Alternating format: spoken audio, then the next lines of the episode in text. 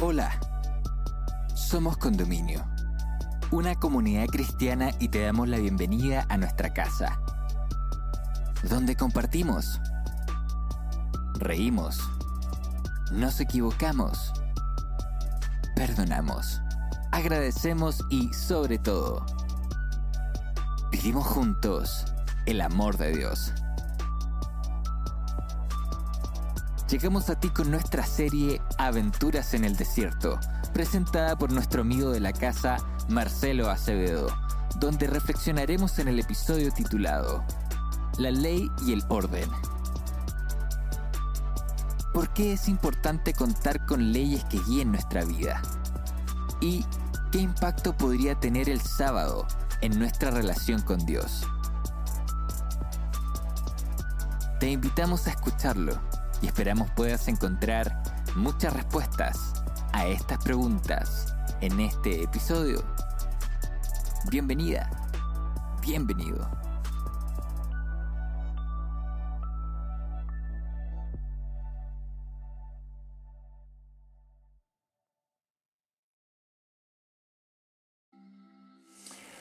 Hola queridos amigos, una vez más nos encontramos eh, en esta sesión de, del estudio de, acerca de lo que dice la Biblia, más bien una reflexión pequeña eh, sobre lo que ya veníamos un poco hablando en el último episodio en que hablamos sobre el éxodo.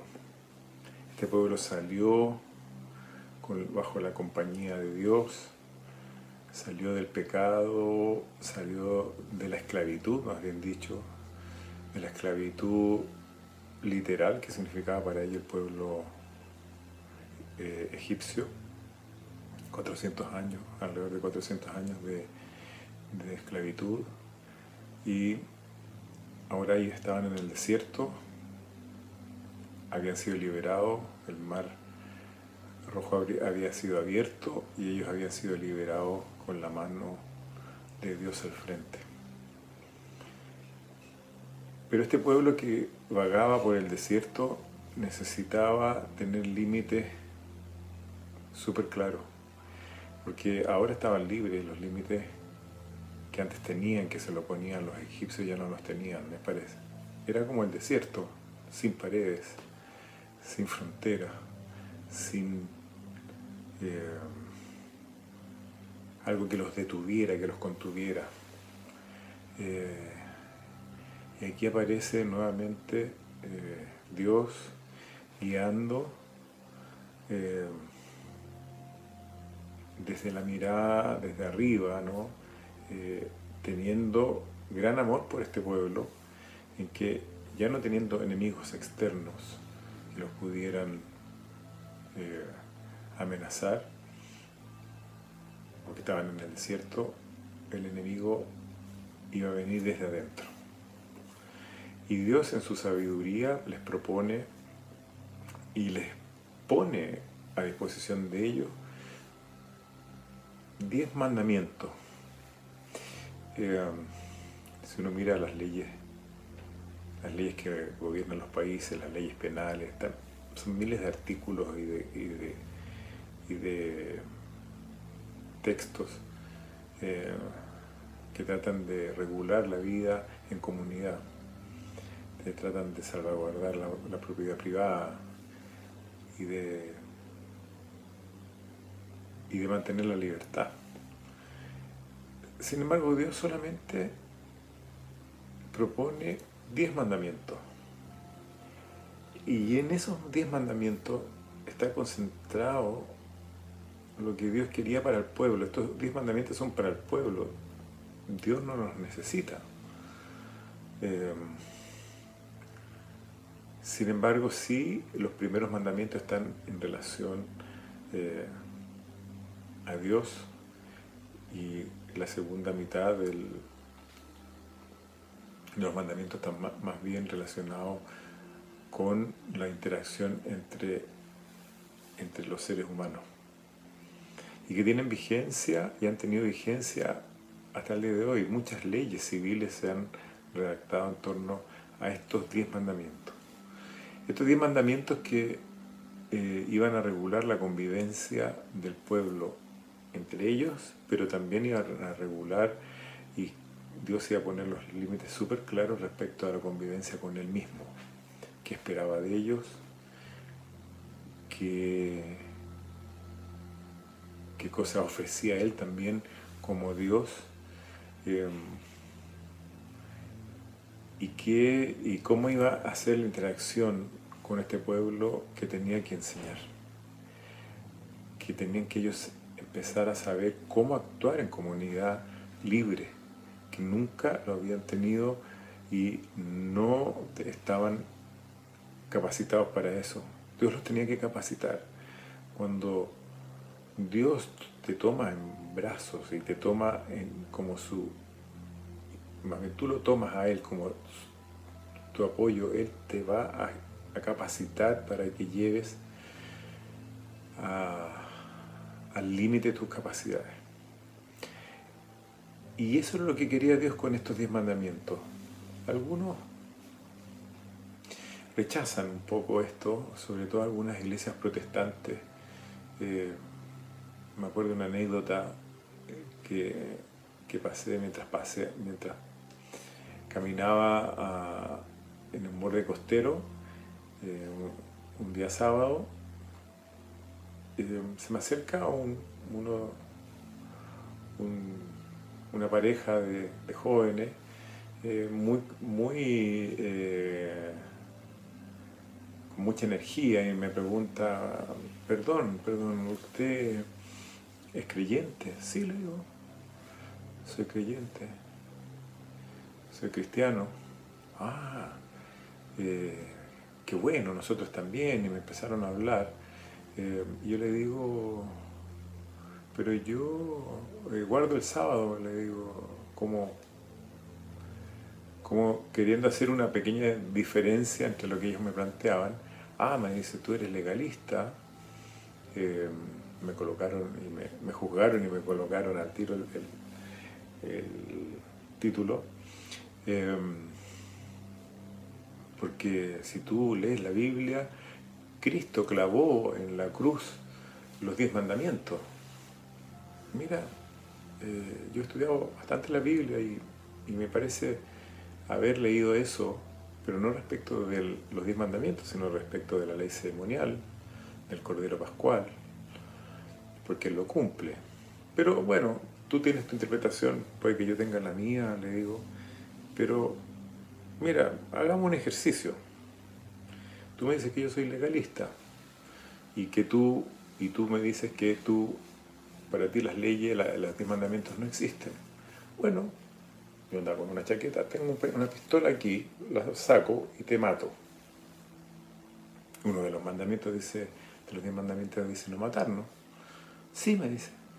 Entonces te mato y Dios no me va a condenar por eso, porque Cristo clavó los mandamientos de la cruz y ya no lo tengo, no los tengo que obedecer. Eh, se quedó pensativo un rato, le digo, por lo menos voy a tener una sanción civil y puede que vaya, o penal, y, y, es probable que vaya preso por eso, o sea, desde el punto de vista humano voy a tener una sanción. Pero tú estás divino, ¿tú crees que Dios me va a perdonar si yo te mato aquí ahora? Pucha, me dijo, no lo había pensado de esa manera voy a preguntarle a mi pastor y después vuelvo. Y no volvió más. Entonces, ¿qué es lo que nos pasa con respecto a los seres humanos cuando nos ponen eh, leyes, cuando tenemos que cumplir? A veces nos entra este espíritu un poco rebelde, ¿no? De no querer, de no querer eh, obedecer o querer obedecer aquellas leyes que sí queremos hacerlo. Dios fue súper claro. Estos son los diez mandamientos no tienen discusión, las leyes no se discuten, se acatan y se dan por sabidas, las leyes civiles, pero uno podría ir viendo, ¿no es cierto?, eh, estos pasajes primero como Dios querer instalar dentro del ser humano estos aspectos éticos, morales y, relacionales que no estén afuera de él, sino que más bien esté en el interior, en el interior de cada uno de nosotros. Dice, yo cambiaré el corazón de piedra de ustedes por un corazón de carne. Es decir, algo va a ser en nosotros para que nosotros naturalmente no tengamos ni que pensar y lleguemos a cumplir esto. Y por otro lado nos dice en qué parte estamos. Cuando yo miro los diez mandamientos y me reflejo yo, ¿qué parte de mí se refleja? ¿Qué parte de mí falta todavía? ¿Qué parte de mí tengo que pedir más ayuda a Dios para que me capacite? Es un espejo más bien para mostrarnos, no para condenarnos. El que mata se condena solo. Em, entonces, estos diez mandamientos que están en Levíticos 20 del 1 al 17, los voy a leer en el fondo porque también hay algunas iglesias que tienen otros otros mandamientos que no son los que salen eh, en la Biblia em, y que no, están, no son los que están escritos. Acuérdense que estos mandamientos están escritos por la mano de Dios. Dentro del arca de la alianza estaban las tablas de la ley que son, que están estos mandamientos. Era uno de los elementos principales, ¿no es cierto?, del templo, del templo israelita desde el principio. El primer mandamiento dice, yo soy tu Dios, no tendrás dioses ajenos. Yo soy tu Dios. ¿Cómo, cómo nosotros quedamos inmersos en este Dios que nos considera de Él? Eh, y que establece una relación de cercanía con el ser humano. Yo soy tu Dios personal. Yo, ya me parece que lo había hablado, esto es un tema que a mí me toca eh, me, sorprende mucho. Una, en una frase dice, soy tu Dios, ¿no? estableciendo inmediatamente la cercanía con el ser humano. No, es no soy el Dios que está arriba, soy tu Dios, soy el, el Dios personal tuyo. Aprovechate de esto. ¿no? Si yo llego solamente con esta primera frase y yo entiendo la cercanía de este Dios, por supuesto que no tendré otros dioses. Como consecuencia, no voy a tener otros dioses si yo entro en esta cercanía con Dios, con este Dios personal. No te harás imagen, ni lo del segundo mandamiento, no te harás imágenes ni de lo que hay arriba en el cielo, ni de lo que hay abajo en la tierra, ni en el mar, en ninguna parte, para que no los adores, porque yo soy un Dios para ti, un Dios que va a estar en todos lados, que va a poder conversar contigo, que va a poder, te va a mandar mensajes. Y más adelante, esto estamos en recién, cuando son pueblos, va a venir mi hijo a contarte cómo soy yo. Por lo tanto, no necesito una imagen de Dios. No necesito hacerme yo una imagen de Dios. Necesito ver la real imagen de Él. Muchas veces no, nos creamos la imagen del Padre, del Padre omnipotente, del Padre juzgador. Y Dios no quiere eso. Quiere que lo veamos como el Dios amoroso que es. No tomarás el nombre de Dios en vano, es decir, cuando tú hables de mí, yo soy serio, yo soy Dios, no me tomes en vano. Guardarás el día sábado, el cuarto mandamiento, el día sábado como culmine de la creación. En seis días creó eh, Dios el mundo y el séptimo día lo consagró para estar en comunión con el hombre. Y no trabajarás ni tú, ni tu siervo, ni tu sierva, ni nadie que esté bajo tu dominio. Y vas a recordar la creación en ese día. Tu creación, conmigo, con Dios. Quinto, honra padre y madre para que tus días se alarguen aquí en la tierra. Eso tiene que ver con, ya con las relaciones humanas. No matarás. El sexto, séptimo, no adulterarás. No cometerás adulterio en realidad. El octavo, no robarás. El noveno, no darás falso testimonio acerca de tu prójimo. Y el décimo, no codiciarás la casa, la esposa, los bienes, ni nada de tu hermano de tu prójimo. Esos son básicamente los diez mandamientos. Pero yo quiero que nos quedemos en el cuarto, que es el sábado, porque los demás están en las leyes civiles, no nos hace diferente de los que no creen. Los primeros, yo soy tu Dios, sí, pero hay un, el cuarto mandamiento, nos introduce en el reposo de Dios. Y en Isaías 58, 13 dice, si retrajeres tu pie el día de reposo de hacer tu voluntad en este día santo, y lo llamares delicia, santo, glorioso de Jehová, y lo venerares, no andando en tus propios caminos, ni buscando tu voluntad, ni hablando tus propias palabras, entonces te deleitarás en Jehová, y yo te haré subir sobre las alturas de la tierra, y te daré de comer de la heredad de Jacob, porque Jehová lo ha dicho. Eso es lo que Dios quiere.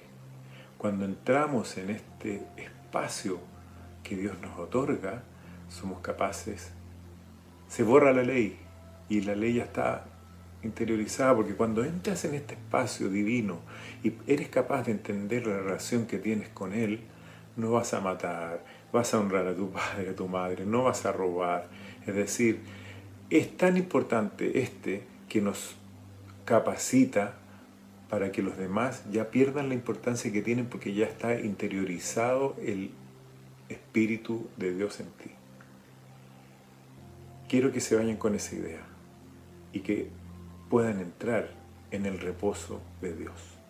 Eso los va a capacitar para no tener ni siquiera que cumplir pensando o con tu esfuerzo el resto de la ley.